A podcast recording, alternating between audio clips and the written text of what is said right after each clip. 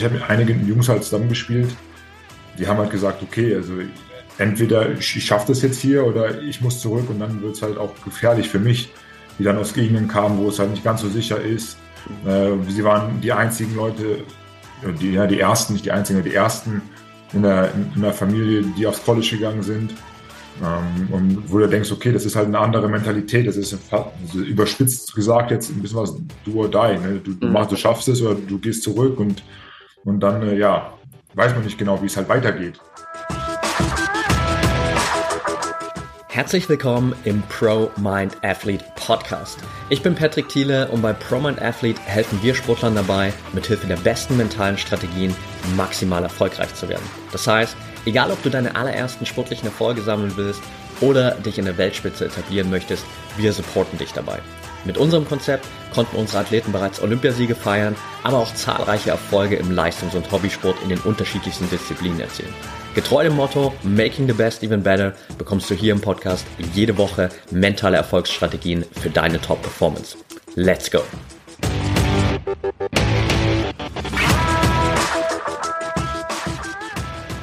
Welcome back hier im ProMind Athlete Podcast. Heute mit Christian Sengfelder. Schön, dass du dabei bist, Christian. Danke, dass ich hier sein darf.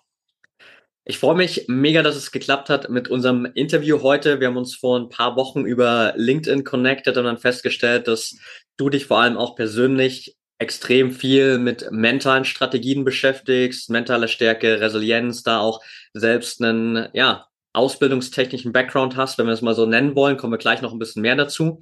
Äh, ich würde gerne am Anfang, damit hier die Zuhörer dich so ein bisschen erstmal kennenlernen und wir so einen kleinen Einstieg haben, mit dir eine kurze Frage- und Antwortrunde machen. Das heißt, wir gehen fünf kurze Fragen durch und du darfst im, ja, am besten Fall einfach mit einem Wort oder vielleicht auch einem Satz auf die Fragen antworten. Passt das für dich? Ja. Alright, dann lass uns gern mit der ersten Frage starten. Deine Sportart? Basketball. Dein bisher größter Erfolg? Äh, Bronzemedaille bei der Euro letzten Sommer. Also 2022. Äh, ja, doch. Mhm. Dein nächstes großes sportliches Ziel? Das allernächste wäre wahrscheinlich bei der WM äh, mit dabei zu sein. Mhm. Dein sportliches Vorbild, gibt es da jemanden? Dirk Nowitzki. Eine Sache, für die du gerade besonders dankbar bist? Mein Bruder. Und last but not least, auf einer Skala von eins bis zehn, wie wichtig ist dein Kopf für den Erfolg? Zehn aus zehn, sage ich. Alright. Danke dir für das kurze Intro und dann lass uns vielleicht mal so ein bisschen auch, weil da stecken auch immer schon super viele Nuggets drin, super viele Learnings, ein bisschen in deinen Background reingehen. Ähm, es gibt ein Buch von dir auch, äh, von dir, mit dir, das heißt äh, Der lange Weg zum Basketballprofi. Wie bist du zum Basketball gekommen? Damals über einen Freund, ähm, 2003, im Alter von acht circa, glaube ich, ja. Ich meine, ich war schon acht. Hat er mich äh, damit angesprochen gehabt und meinte, ja, ich gehe jetzt mal zum Probetraining, hast du nicht Bock mitzukommen? Habe ich gemacht. Und jetzt bin ich immer auch dabei. Hat mir sehr, sehr viel Spaß gemacht, ähm, das damals alles zu machen. Ähm, und wie gesagt, bin dem, dem Ganzen einfach treu geblieben. Mhm. Sehr cool. Jetzt klingt das immer natürlich so nach einer fast Bilderbuchgeschichte ja so, hey, mein Freund nimmt mich mit zum Basketball, äh, du verliebst dich in den Basketball, bleibst dabei und äh, paar Jahrzehnte später bist du ja Profi, spielst Nationalmannschaft, gewinnst EM-Bronze mit der Nationalmannschaft. Was waren so zwischendrin, vielleicht auch gerade bis zu dem Durchbruch, wo du dann wirklich Profi warst, die schwierigsten Zeiten, die du durchmachen musstest? Ähm, schwierigste Zeiten. Also es gab damals, es war relativ kurzfristig, nachdem ich dann sogar mitge mitgenommen worden bin, musste ich in einer höheren Altersklasse anfangen, weil mein Vater irgendwie oder ich nicht zum Training konnte für die zu den Zeiten, als, die, als mein Jahrgang irgendwie konnte. Mhm. Das lief aber gar nicht gut. Also weder im Training noch in den Spielen. Irgendwann kam der Trainer zu mir, hey, pass auf, Chris, äh, das wird so nichts. Entweder du gehst runter oder das war so ein bisschen was für dich. Dann bin ich runtergegangen. Und das war so vielleicht so die, die erste Herausforderung, weil in, in Jahr vielleicht oder zwei hat das gedauert. Ähm, da da hat es mir nicht so viel Spaß gemacht. Mhm. Muss man vielleicht schöner auszudrücken. Ähm, ja, ansonsten gab es äh, ja, sehr, sehr viele Niederlagen, äh, muss ich sagen, die auch nicht so schön war. Also bis jetzt bin ich noch komplett ohne Titel. Ich hatte einen Titel als Gastspieler im Ursprung gewonnen, äh, in den USA bei einem Turnier, aber Saisontitel ist so das, was äh, mich immer noch so ein bisschen was verfolgt, wo ich noch sehr stark dran arbeite. Alright. Gab es auch auf diesem ganzen Weg, wenn du gerade sagst, so hey, da mal auch so diese ein, zwei Jahre, wo du durch äh, ja, Trainingszeiten da diesen Sprung machen musstest und es nicht so gut angefühlt hat oder nicht so leicht war, gab es generell da auch mal Phasen, wo du für dich gedacht hast, vielleicht schaffst du den Sprung in den Profibasketball, so wie du dir das vorgestellt hast, auf das Level langfristig doch nicht? Ich glaube, zu dem Zeitpunkt habe ich da noch gar nicht drüber nachgedacht gehabt. Diese, äh, äh, ich sag mal, ja, das klare Ziel, das so zu fokussieren, kam nicht so früh bei mir, wenn ich ehrlich bin. Ähm, weil ich auch irgendwie nie so als das, das, das große Talent irgendwie, ich sag mal, gehypt worden bin oder bekannt war. Ich war relativ lange unter dem Radar. Und die Sachen, ja, die ich dann gemacht habe, die Schritte, die ich gegangen bin, also in, in Leverkusen, da wo ich ja die ganzen Jugendstationen äh, durchlaufen bin, das ging immer so, ich sag mal, Schritt für Schritt äh, vor sich hin. Auch da hatte ich dann Spielzeiten, wo ich vielleicht weniger gespielt habe, jüngerer Jahrgang, NBBL und solche Sachen, also U19. Ähm, dann wirklich, ja, ich sag mal so, das Gefühl zu haben, okay, ich kann wirklich Profi werden. Es kam vielleicht so im, Ur im Ursprungjahr, also nach meiner U19, beziehungsweise nach meinem Abitur 2013, mhm. beziehungsweise als ich auf dem College war und das halt immer noch weiterging und das wirklich gut wurde. Und auch in, auch in den Jahren habe ich dann wirklich das, ich sag mal, das, das ganz klar formuliert gehabt, okay, jetzt, jetzt zieh es halt auch durch Klar war das davor immer so ein, so ein Traum, aber auch wo es hingeht, wird es vielleicht nur ein Profi in der zweiten Liga. Das heißt nur zweite Liga, aber werde ich Profi in der zweiten Liga oder werde ich Profi in der ersten Liga? Das sind Sachen, die für mich jetzt relativ spät klar geworden sind. Jetzt sind die USA ja, was Basketball angeht, logischerweise nochmal einfach ein, ein Riesenvorbild auch für den, für den deutschen Markt beispielsweise. Wie hat dich so diese Zeit am, am College, so College Basketball in den USA auch äh, persönlich, vielleicht auch so mental von der Einstellung her geprägt? Sehr. Also zum einen waren also die vier Jahre dort waren unfassbar und unbeschreiblich von den Erfahrungen, die ich dort machen durfte, von den Leuten, die ich gesehen habe, von den Arenen, denen ich gespielt habe, Madison Square Garden mal ganz oben anzusiedeln. Das war, das war schon verrückt. Ähm, was du natürlich schon dort auch, ja, was ich da auch, ich sag mal, fürs Mentale irgendwie habe hab kennenlernen dürfen, ist, ich habe mit einigen Jungs halt zusammengespielt, die haben halt gesagt, okay, also entweder ich, ich schaffe das jetzt hier oder ich muss zurück und dann wird es halt auch gefährlich für mich, die dann aus Gegenden kamen, wo es halt nicht ganz so sicher ist. Mhm. Äh, sie waren die einzigen Leute, die, ja, die ersten, nicht die einzigen, die ersten in der, in der Familie, die aufs College gegangen sind.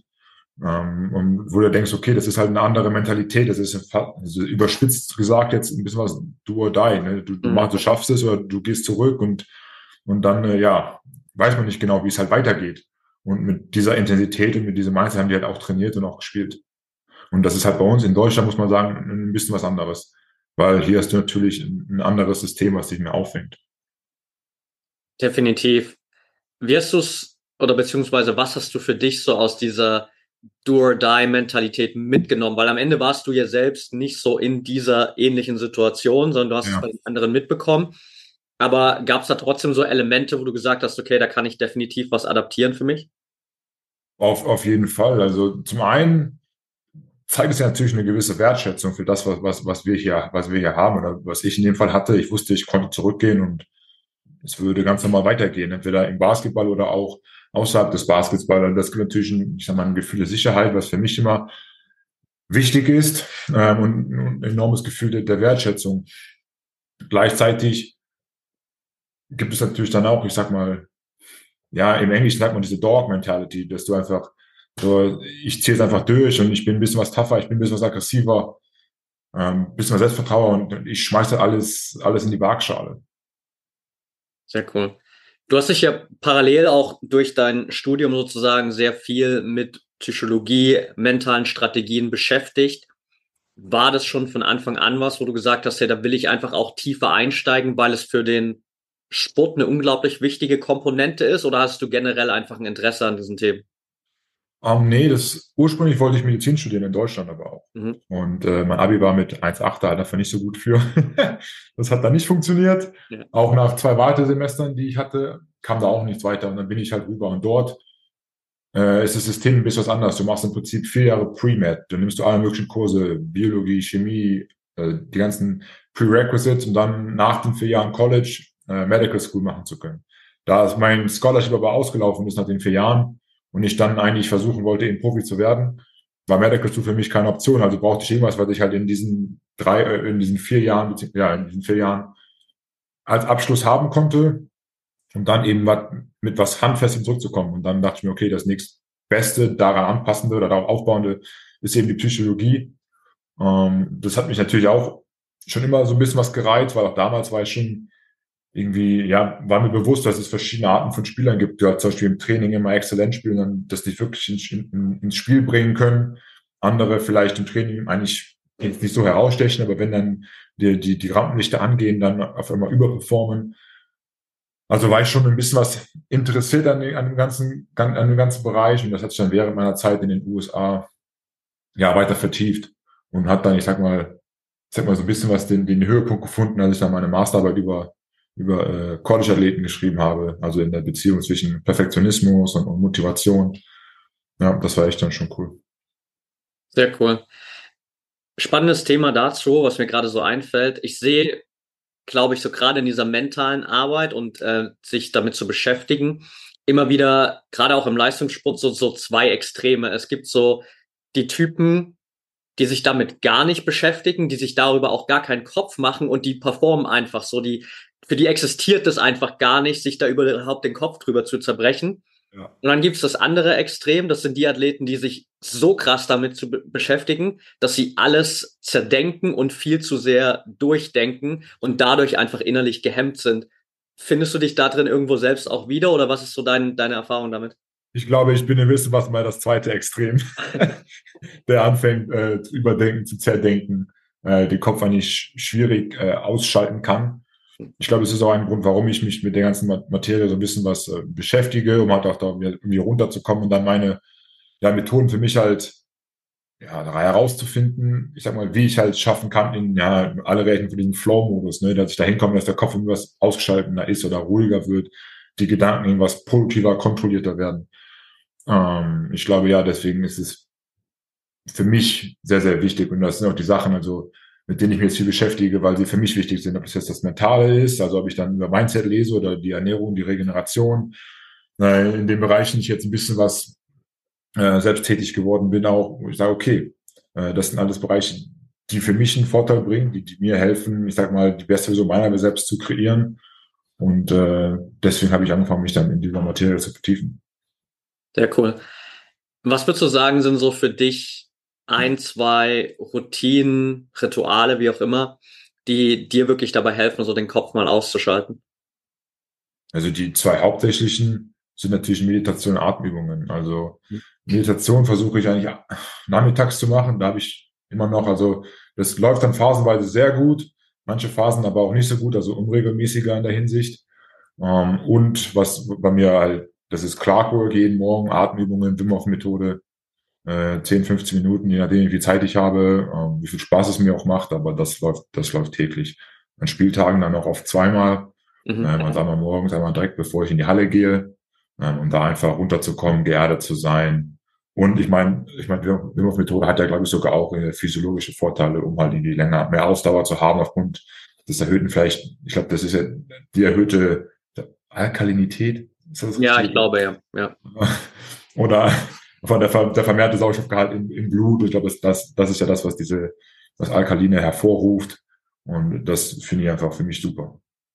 Sehr cool. Ich finde es auch gut, dass du äh, so ja einfach so offen und ehrlich bist und sagst so, hey, Meditation ist ein geiles Tool zum Beispiel, aber du schaffst es da noch nicht so eine krasse Regelmäßigkeit reinzubringen, weil auch das, du hast vor uns gerade so von Perfektionismus äh, auch gesprochen in deiner, deiner Abschlussarbeit, ist, glaube ich, was, was viele immer langfristig daran scheitern lässt, einfach dran zu bleiben, weil sie so diesen perfektionistischen Anspruch haben und denken, ich muss das jetzt jeden Tag machen. Ja. Und wenn es dann mal nicht funktioniert, dann hören sie einfach auf, weil sie denken, ja gut, jetzt bin ich gescheitert und es ist vielleicht doch nichts für mich, vielleicht brauche ich irgendwas anderes. Und du jetzt eher so den Eindruck vermittelst, ja, ich weiß, ich mache das nicht in der hundertprozentigen Regelmäßigkeit, wie du es vielleicht auch gern wollen würdest, aber du bleibst langfristig gesehen trotzdem kontinuierlich dran. Ja, also auf lange Sicht äh, auf jeden Fall. Wie gesagt, das hat halt dann, dann Ebb und Flut so ein bisschen was, mal mehr, mal, mal mehr, mal weniger. Äh, tendenziell bin ich schon eher Richtung, ja, ich sag mal auch Perfektionismus äh, ausgerichtet, was nicht immer, was nicht immer Vorteil ist, vorteilhaft ist und zu dem Punkt, den du gerade genannt hattest, dass ja viele Leute versuchen, das so perfekt auch nachzuahmen ist, glaube ich, weil das auch heutzutage von allen, ich sag mal so, vielleicht vorgegaukelt wird, dass alles perfekt ist. Viele Sachen, an denen man sich anhört, auf den sozialen Medien, auf YouTube, wie auch immer, sagen, ja, ich mache das. Und das wird schon mal dass man das jeden Tag macht. Aber ich glaube nicht, dass es wirklich alle zu jeder Zeit immer jeden Tag machen. Ähm, ich glaube, wenn man, dass man, dass man da vom großen Ganzen spricht, aber dass auch Unterschiede, Unterschiede gibt von, von Tag zu Tag. Und ich glaube, das sollte man immer ein bisschen was auch im Hinterkopf halten und dann wieder halt auch ja, wissen, was, ja, Akzept, mehr Akzeptanz gegenüber sich selbst zu haben oder äh, ja, sowas in der Richtung. Definitiv. Also da auch so ein bisschen hinter die Kulissen zu schauen, ist, glaube ich, super wertvoll. Ich, ich sage auch immer so zu den Leuten, wenn mich jemand fragt, wann hast du mit Meditation angefangen? So, ja, ich habe damit angefangen vor inzwischen fast zehn Jahren. Aber das bedeutet nicht, dass ich jetzt zehn Jahre lang durchweg meditiert habe. So, dann wäre ich, wäre ich, glaube ich, in einem ganz anderen State inzwischen schon. Dann äh, äh, wäre ich vielleicht auch schon hier der, der Erleuchtung nahe, so ungefähr. Aber da bin ich, glaube ich, noch ein Stück von entfernt so und das ist auch vollkommen okay. Ja. Nichtsdestotrotz ist es eine Routine, die mich seit zehn Jahren einfach begleitet. Wie meditierst du denn? Ich meditiere inzwischen meistens tatsächlich für mich in der Stille. Mhm. Also ich habe früher viel auch am Anfang gerade mit angeleiteten Meditationen äh, meditiert, immer mal wieder auch inzwischen noch mit Meditationen von Dr. Joe Dispenza, falls ihr der was sagt. Wollte ich wollte gerade fragen. Ja, die nutze ich ab und zu mal noch. Da habe ich so ein paar, ähm, auf die ich ab und zu mal zurückgreife. Aber ansonsten für mich einfach viel in der Stille, wirklich Atemmeditation, um mhm. da so komplett für mich zu sein. Wie ist es bei dir? Ja, also ich habe die beste Phase gehabt mit Meditation waren die von, von Joe Dispenza, wenn ich ehrlich bin. Mhm. Das ist auch der Grund, warum es bei mir so ein bisschen was äh, mal mehr, mal weniger ist, weil die doch sehr lange sind. Die sind mhm. ja 45 Minuten, 50 Minuten. Das schaffe ich nicht immer. Also vor allem, mhm. wenn ich ein paar Termine halt am Nachmittag habe und äh, keine Ahnung, ich habe es auch manchmal in der, in der Früh überlegt zu machen. Also er empfiehlt es da eher sehr, sehr früh oder sehr spät zu machen, aufgrund von Melatonin, was irgendwie da mit, mit reinspielen soll. Aber ich will es auch irgendwie dann nicht, nicht irgendwie zu, zu, spät machen, weil ich dann auch Angst habe, okay, zum Beispiel ich trage kein Ohrring. Und was mir aufgefallen ist, wenn ich dann diese Mediti wenn ich meditiere, das trackt ist wie als wäre es Mittagsschlaf. So eine halbe Stunde mhm. bin ich dann einfach weg. Wenn ich es aber um 8 Uhr abends mache und dann eine um 10 schlafen gehen will, ja, dann weiß ich nicht genau, wie, wie sich das, also wie, ob ich überhaupt einschlafen kann, wenn ich ehrlich bin. Und äh, ja, deswegen ist das immer so ein bisschen was wir einfach versuchen, so ich sag mal nach dem Training zwischen zwei und vier zu machen, zwei und fünf. Aber das, das schaffe ich halt nicht immer und deswegen ist dann auch ein bisschen was unregelmäßiger. Ja, ja, kann ich gut nachvollziehen. Ein Kumpel von mir, der meditiert auch immer abends nochmal eine Stunde, wirklich so 90 Minuten, bevor er schlafen geht. Und ich habe das auch ja. mal probiert, eine Zeit lang wirklich so spät abends zu meditieren, aber ich habe eine ähnliche Erfahrung gemacht wie du, dass es für mich einfach so regenerativ ist, dass ja. ich danach dann eigentlich nochmal fünf Stunden wach sein kann und es nicht funktioniert, dass ich dann 90 Minuten später schlafen kann. Zu 100 Prozent. Wie findest du denn seine Meditation? Also du bist gerade der Erste, den ich kenne, äh, der, der die auch macht. Ähm, deswegen würde ich gerne mal, also bin ich mal gespannt, was du erzählst jetzt. Ja, ich finde sie schon extrem gut. Also sind natürlich teilweise auch echt anspruchsvoll.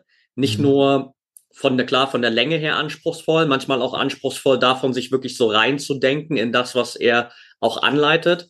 Ja. Aber ich glaube, wenn man sich mal ein bisschen damit beschäftigt hat, vielleicht auch mal hier und da das ein oder andere zusätzliche Video von ihm angeschaut hat, um so ein bisschen so seine Philosophie zu verstehen und was er damit verfolgt, mhm. dann glaube ich, ist ein echt geiles Tool und mir hilft es auf jeden Fall extrem, da wirklich immer nicht jedes Mal, aber schon sehr, sehr oft wirklich so auch in einen super wertvollen State einfach reinzukommen mit den Meditationen.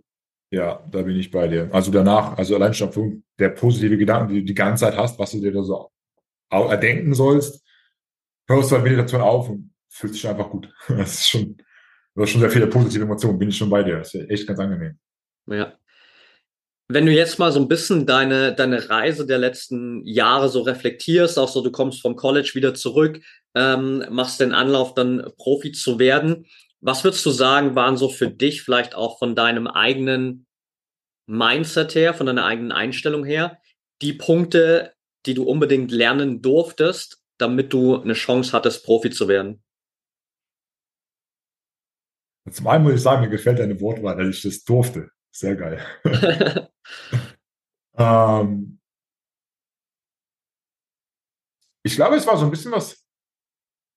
Und das, dafür war das College auch sehr wichtig für mich, ähm, weil ich das da doch viele Trainer hatte und ich hatte vor allem einen äh, in, meinem, in, meiner zweiten Uni, dem das unfassbar wichtig war. Er hat immer gesagt, you can't have it, uh, you can't have, you can't have it both ways. Like, du kannst nicht zum einen dieses, dieses krasse Studentenleben haben, was viele sagen, dass du haben sollst und was geil ist am College.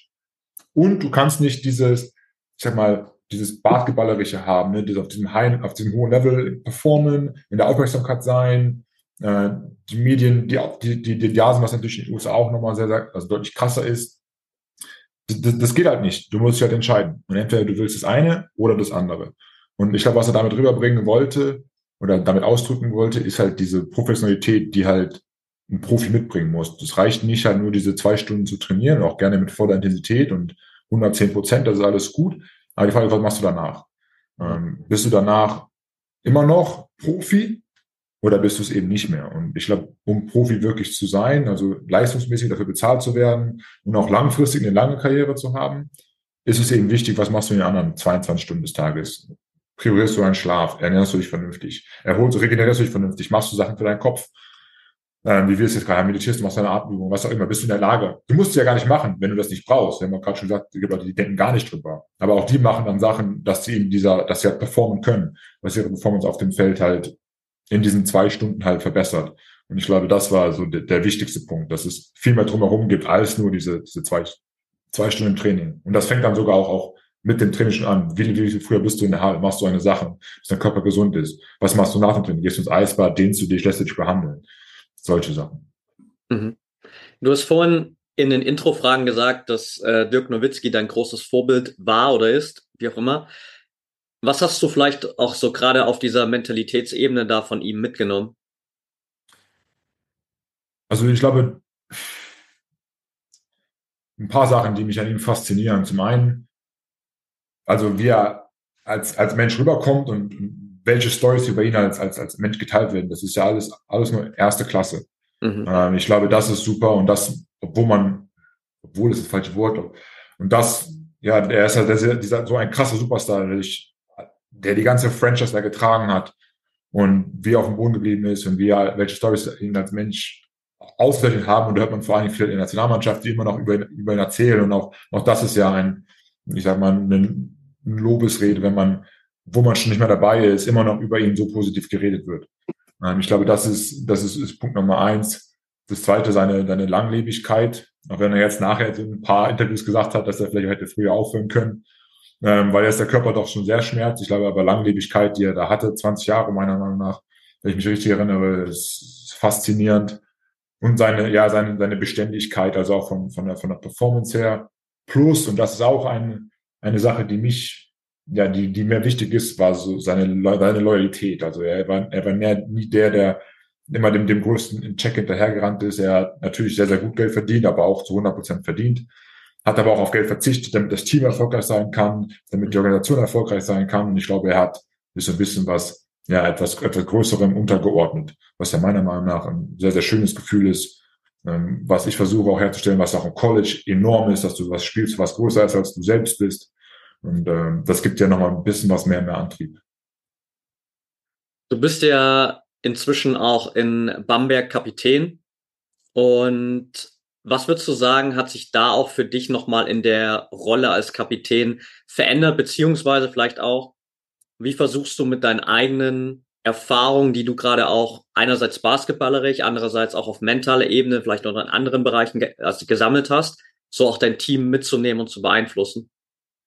du versuchst natürlich erstmal, ich sag mal, mit gutem Exempel, mit gutem Beispiel voranzugehen. Ja, also wie ich halt versuche, meine Trainingseinheiten, meinen Tag zu bestreiten, soll ein bisschen was auch, ja, Vorbild, vielleicht ein bisschen was zu extrem formuliert, aber es soll halt ein gutes Beispiel sein. Ne? Also ich versuche früh da zu sein, ich versuche meine Sachen regelmäßig zu machen, meine Routinen durchzugehen, sei es im Kraftraum oder auf dem Feld, im Training Gas zu geben und dann halt viel zu kommunizieren. auch die Leute, die neu in die Liga kommen, zum Beispiel so, okay, hier, pass auf, das wird sehr, sehr wichtig sein für unterschiedliche Gegner. Das sind die Spieler, die schon länger bei den Teams sind. Das sind die Stärken und die Schwächen, die die haben. Dass man da äh, viel im Austausch ist, viel in der Kommunikation. Mhm. Und vielleicht auch nochmal konkret so auf dem Platz, auf dem Spielfeld. Gehen wir mal in eine Spielsituation rein. Ihr liegt als Team vielleicht zurück, auch zurück in einem vielleicht wichtigen Spiel. Also lasst es ein Playoff-Spiel sein beispielsweise. Und ihr seid jetzt einfach gezwungen, das Spiel nochmal rumzureißen. Was machst du in so einer Situation als Kapitän? Also je nachdem, wenn ich, also wenn es fürs ganze Team geht, versuche ich einfach nur Glauben zu versprühen. Ich glaube, Hoffnung, Glaube, wie man es nennen möchte, dass es halt immer noch möglich ist. Ähm, ich glaube, das ist äh, die Hauptaufgabe, äh, da, ich sag mal, ruhig zu bleiben und positiv zu bleiben und dann äh, weiter versuchen halt, ja, ohne dieser, also im Kopf halt im Hier und Jetzt zu bleiben, anstatt in die Zukunft zu gehen und dann schon darüber nachzudenken, was passiert jetzt, wenn wir das Ding verlieren. Ähm, das fängt natürlich bei mir an und äh, auch da habe ich dann wieder so ein, zwei Atemübungen, so doppelte, eine über die Nase, außerordentlich den Mund, die ich regelmäßig mache. Mhm. Ähm, die mir halt sehr, sehr hilft, also sehr schnell hilft. Und da geht es ja vor allem auch um Schnelligkeit, wieder ins Hier und Jetzt zu kommen. Und dann kann ich halt auch äh, an Leute versuchen, wieder ins Hier und Jetzt zu kommen. Ich glaube, das ist so der, der wichtigste Punkt. Ja, sehr cool. Ich muss äh, gerade schmunzeln, weil du das sagst mit der Atemübung, weil das auch so eine meiner Lieblingsübungen ist, die ich auch meinen Athleten immer wieder mitgehe. Ich sage, hey, wenn du im Wettkampf, im Spiel mal was brauchst, wo du schnell einfach so ein Reminder hast mit einem Fokus im Hier und Jetzt, was, was dich schnell nochmal so ein kleines bisschen auch wieder runterbringt in eine gewisse Gelassenheit und innere Ruhe, dann ist das einfach ein geiles Tool. Du hast es wahrscheinlich auch von, von Andrew Huberman aufgeschnappt, oder? Auf jeden Fall. Ja, ich habe es von, von Andrew Huberman, den ich also schon viel folge. Und äh, in manchen Vorträgen, die ich halte, also bei der Barmer habe ich zum Beispiel zwei Seminare gemacht, da habe ich das auch schon integriert, weil da geht es auch ein bisschen um das Thema von, ja, ich sag, Umgang mit Stress und, mhm. und Herausforderungen bisschen was beschrieben und da war auch das, das Feedback äh, zu der Atemübung bis jetzt immer sehr, sehr gut und die wurde immer weiter gewünscht. Und äh, ist ganz interessant, wie diese, das dauert ja zwei Sekunden. Ja. Aber du kommst halt immer wieder in hier ins Hier und Jetzt. Das ist echt ganz cool. Ja, sehr cool. Würdest du generell sagen, dass auch so dieser, dieser Fokus im Hier und Jetzt, gerade auch im Basketball, für dich super essentiell ist? Ich glaube nicht nur im Basketball, generell im Leben. Ich glaube, wir sind viel zu viel, das, da, da inkludiere ich mich, viel zu viel in der Vergangenheit und in der Zukunft und, und machen uns Sorgen über was passiert ist und wie uns das beeinflussen kann. Ein bisschen was, was auch Joe Dispenza sagt. Ne?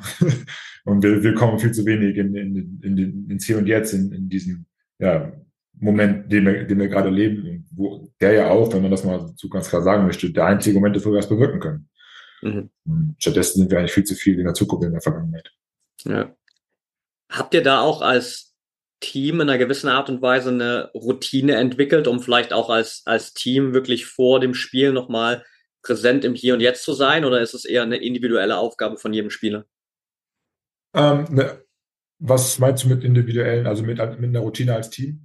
Also was wir zum Beispiel machen, wir kommen halt nach der Kabine zusammengekommen, nach dem Abend zusammen und wir besprechen schon mal kurz und ein, ich sage ein, zwei Sachen zum Beispiel, was wir heute, wir, worauf wir uns fokussieren sollten, wissen was, also ein, wirklich nur ganz wenig, ein, zwei Sachen irgendwie äh, auf dem Feld, ein, zwei Sachen emotional und dann geht's, da geht's zum Beispiel los, dass wir da zusammenkommen und vielleicht ist das sowas, wo man sagt, okay, man versucht jetzt nochmal irgendwie sich ja so zu erden und, und ins Hier und Jetzt zu kommen und sich auf die Sachen zu fokussieren, die wirklich wichtig sind. Das sind ja die zwölf, die zwölf Jungs, mit denen man jetzt da äh, das, das Spielleben beschreitet. Ich glaube aber zum Beispiel auch, dass ein Team ins Hier und Jetzt kommt, wenn jeder Einzelne ins Hier und Jetzt kommt. Mhm. Also jeder Einzelne hat auch, glaube ich, meiner Meinung nach eine gewisse ja, Verantwortung in, in der Hinsicht, da wenig in der Vergangenheit und in der Zukunft zu sein. Ich weiß nicht, wie, wie siehst du das? Ja, auf jeden Fall. Also ich meine, es kann natürlich auch immer von Team zu Team eine komplett andere Lösung sein. Ja. Ähm, ich habe einmal von Kobe Bryant das auch gelesen von den LA Lakers zum Beispiel. Kennst du das Buch uh, The Mindful Athlete von George Mumford? Ja, habe ich vor ein paar Jahren, aber ich weiß nicht mehr so viel davon, aber ich habe das in den USA gelesen. Ja, und der hat ja auch mit Kobe Bryant und den, den Lakers damals viel zusammengearbeitet und Kobe hat dann mal so irgendwie darüber gesagt, dass er es super crazy findet, dass sie als Team vor dem Spiel irgendwie kurz zusammen meditieren. Ich weiß nicht, wie lange sie da meditiert haben, aber sie haben irgendwie als Team nochmal zusammen meditiert und er meinte, und dann sind wir da in einer fremden Halle, wo uns irgendwie 20.000 Leute auspfeifen, aber uns ist es einfach scheißegal, weil wir in so einem geilen State sind, dass wir das gar ja. nicht äh, wahrnehmen. das finde ich halt geil, wenn man da sowas hinbekommt, wenn man in, in diese ja, mentalen, ja, wie sagt man, State, in diese Einstellung hat oder sowas, dann das ist dann schon sehr mächtig. Definitiv, ja. Du hast, äh, das sehen die, die Zuschauer nicht, an deinem, muss ich kurz überlegen, linken Arm, ja, an einem linken Arm, äh, zwei Armbänder, äh, auf denen Effort steht. Für was ist das ein Reminder für dich? Ähm, einiges. Also das, die Bänder kommen aus den, den, den Zeit in den USA und äh, witzig, noch ein Thema von den Barmer-Vorträgen, da rede ich auch über die. das sind halt so, so kleine Reminder, die ich halt in, in, in meine Routine, in meinen Tag eingebaut habe. Die kommen aus der Zeit äh, aus Boise State und da war das äh, unser, unser Mantra, vor allen Dingen halt im Kraftraum, aber auch fürs Basketballteam und da gab es die Bänder, die wir jetzt auch äh, also für uns selbst gebrandet haben mit dem Gehirnlogo da drauf. Mhm. Das ist von von, von mir, beziehungsweise dem Logo von mir und meinem Bruder. Äh, Effort steht für Enthusiasm, Focus, Finish, Opportunity, Resilience und Together. Und das sind so die, die Reminder, die es hat. Also E steht für halt, es ist jeden Tag eigentlich sinnvoll oder sollte ich jeden Tag enthusiastisch angehen. Weil jeder Tag ist im Prinzip auch ein Geschenk und man weiß nicht genau, wie viele Tage man hat. Erste F steht dann äh, für Fokus, Sachen, die man macht, fokussiert machen und dann mit dem zweiten F zu kombinieren, halt auch zu Ende zu bringen heutzutage ja oft auch nicht so einfach, weil wir konstant bombardiert werden mit sozialen Medien, Nachrichten, E-Mails, Schlagzeilen, was auch immer es meinen mag. Ne?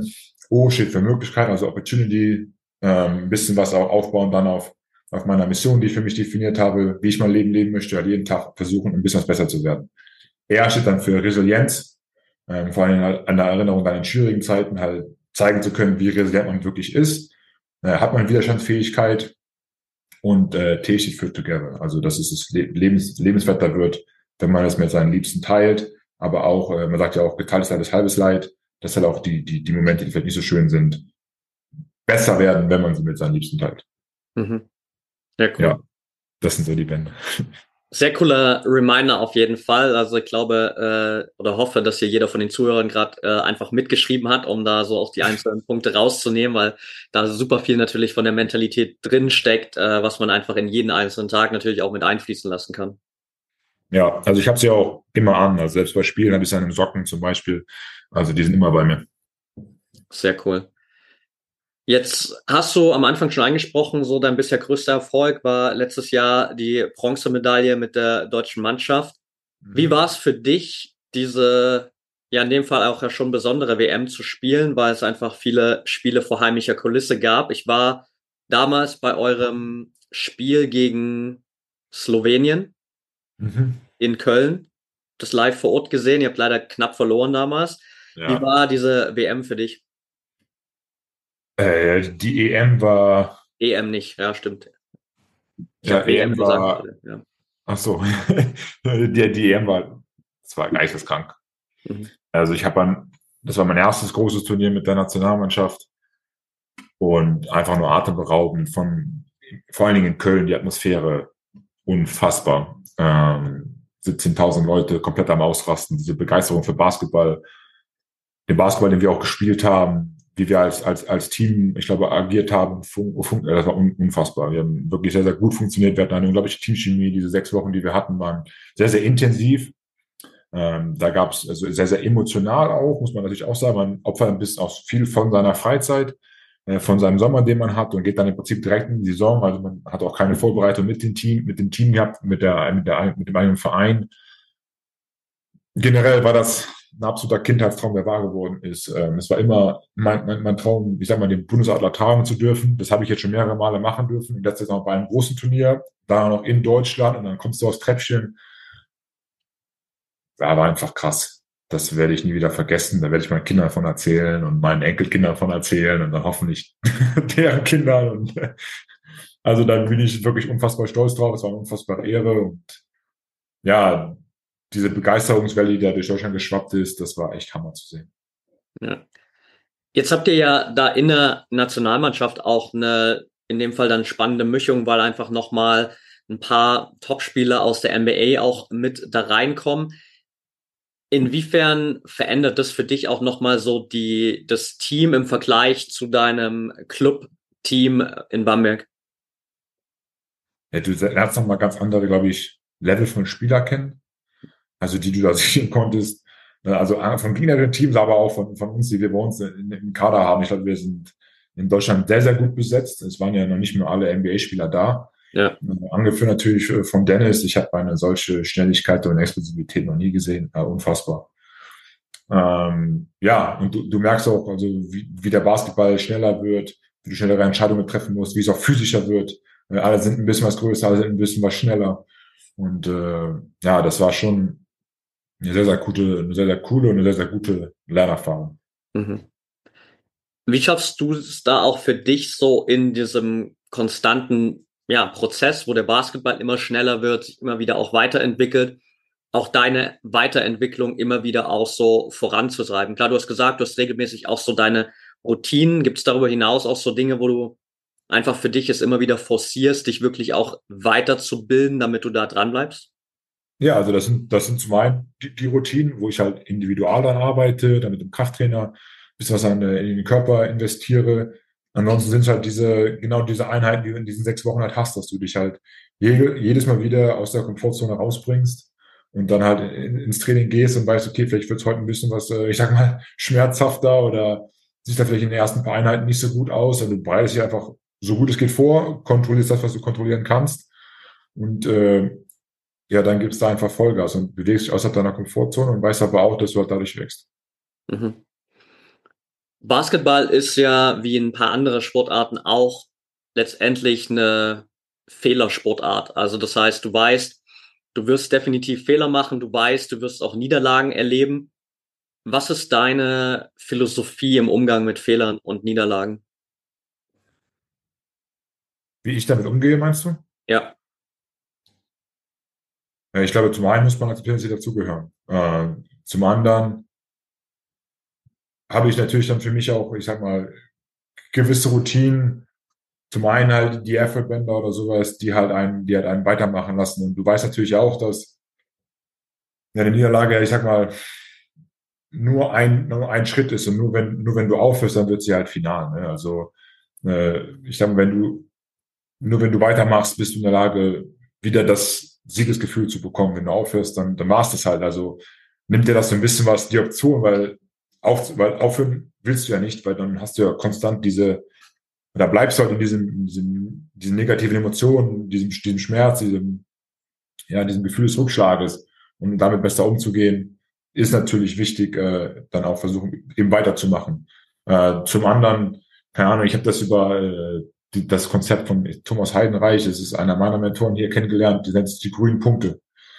Ähm, dass du auch versuchst, okay, das hat jetzt halt verloren, aber was ist denn gut? Weil in Situationen, egal wie schlecht sie ist, gibt es Sachen, die gut sind. Und sich dann darauf zu fokussieren, kann einem auch irgendwie helfen, wieder weiterzumachen. Das ist vor allem natürlich, wenn man jetzt mal ein Spiel verliert, äh, vielleicht nicht ganz so notwendig, weil, okay, ein Spiel kann ja mal verlieren, aber wenn du mal, keine Ahnung, du verlierst Spiele im Finale im Pokal oder in der Meisterschaft oder in, in USA war es krass, da habe ich äh, mit, mit Boise State im Turnier verloren, im Conference Tournament gegen Utah State und da war die Luft dann richtig raus. Mhm. Da haben sich wieder aufzubauen. Ich glaube, da können verschiedene Strategien ganz, ganz gut sein. Ähm, ich rede auch zum Beispiel in, in manchen Vorträgen über, über äh, meine Trikotnummer, die 43, die mir sehr, sehr viel Kraft gibt, weil sie eben das Alter meiner Mama repräsentiert, als sie verstorben ist. Und das mir auch so ein bisschen was, ein größeres, einen größeren Sinn gibt. Mhm. Dass ich es halt nicht nur für mich mache, sondern eben auch für sie. Und wir hatten das vorhin schon mal, für was zu spielen, was größer ist als man selber. Und äh, dann werden halt, keine Ahnung, so Rückschläge, Niederlagen deutlich kleiner und deutlich weniger schmerzhaft, weil du eben weißt, du spielst, es, du spielst für was, was viel, viel größer ist. Mhm.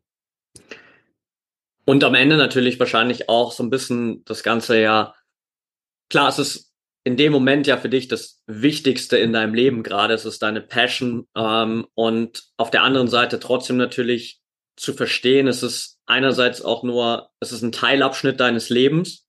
Du wirst es ja nicht für den Rest deines Lebens machen, sondern es wird irgendwann auch noch mal was ja. anderes geben. Und am Ende auch wieder, es ist halt einfach auch in Anführungsstrichen nur ein Spiel. Bedeutet nicht, dass es nicht wichtig ist, aber ich habe zum Beispiel am Wochenende mit einem äh, super erfolgreichen Unternehmer gesprochen, war bei einem Event und der hat mit seinem Unternehmen inzwischen irgendwie zweistellige, dreistellige Millionenbeträge äh, umgesetzt, hat aber auch jetzt gerade in seiner Familie zum Beispiel krasse Krankheitsfälle. Sein Vater hat äh, eine Krebsdiagnose bekommen und er hat auch gesagt, so in dem Moment verliert dieses ganze Business Game halt komplett die Bedeutung, weil du merkst so, wenn jemand aus seiner Familie krank ist, wenn es da was gibt, was wirklich wichtig ist, da merkst du erstmal, dass du eigentlich nur ein Spiel spielst, das per se betrachtet gar nicht so wichtig ist. Ja, das ist, glaube ich, ein guter Punkt, dass man ab und zu mal auch rauszoomt, ne? so Vogelperspektive äh, einnimmt und sagt, okay, also wenn wir jetzt heute verlieren, dann wird die Welt morgen genauso wieder sich weiterdrehen und im Großen und Ganzen hat es eigentlich keinen Einfluss auf irgendetwas.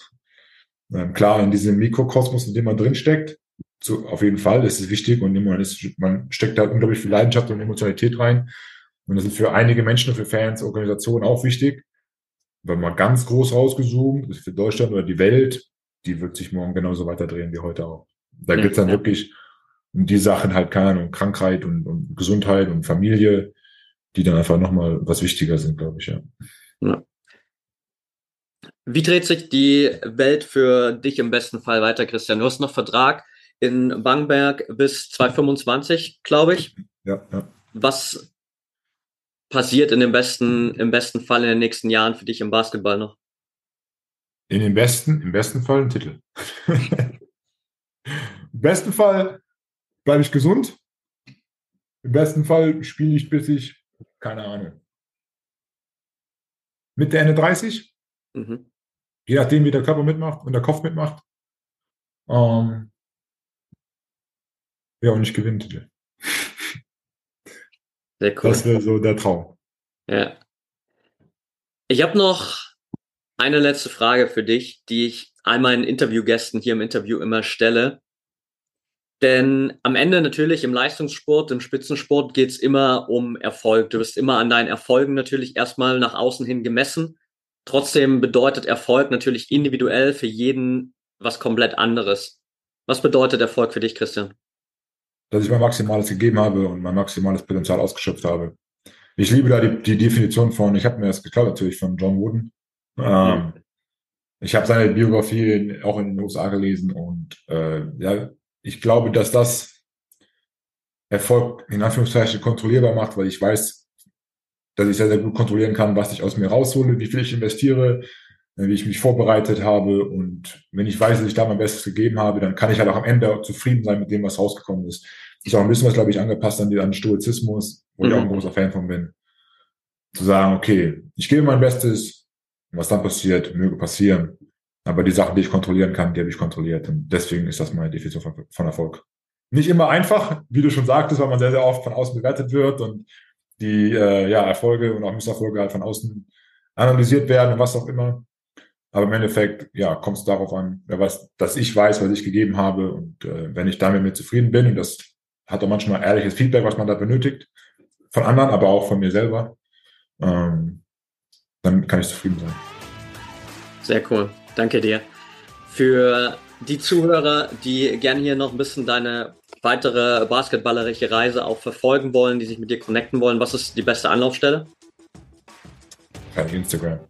Also ich glaube Chris underscore Sengfelder, ich weiß es nicht genau. Ich Aber ich glaube, man findet mich dann schon irgendwie. Ja, alright. Ich check das nochmal und pack äh, den Link auf jeden Fall in äh, die Show Notes. Und ja, dann bedanke ich mich auf jeden Fall für deine Zeit. Danke dir auch für deine Offenheit und den Input. Ich glaube, da war super viel Wertvolles dabei. Und dann wünsche ich dir auf jeden Fall noch viel Erfolg für die ja, nächsten weiteren Jahre im Basketball. Oh, vielen Dank.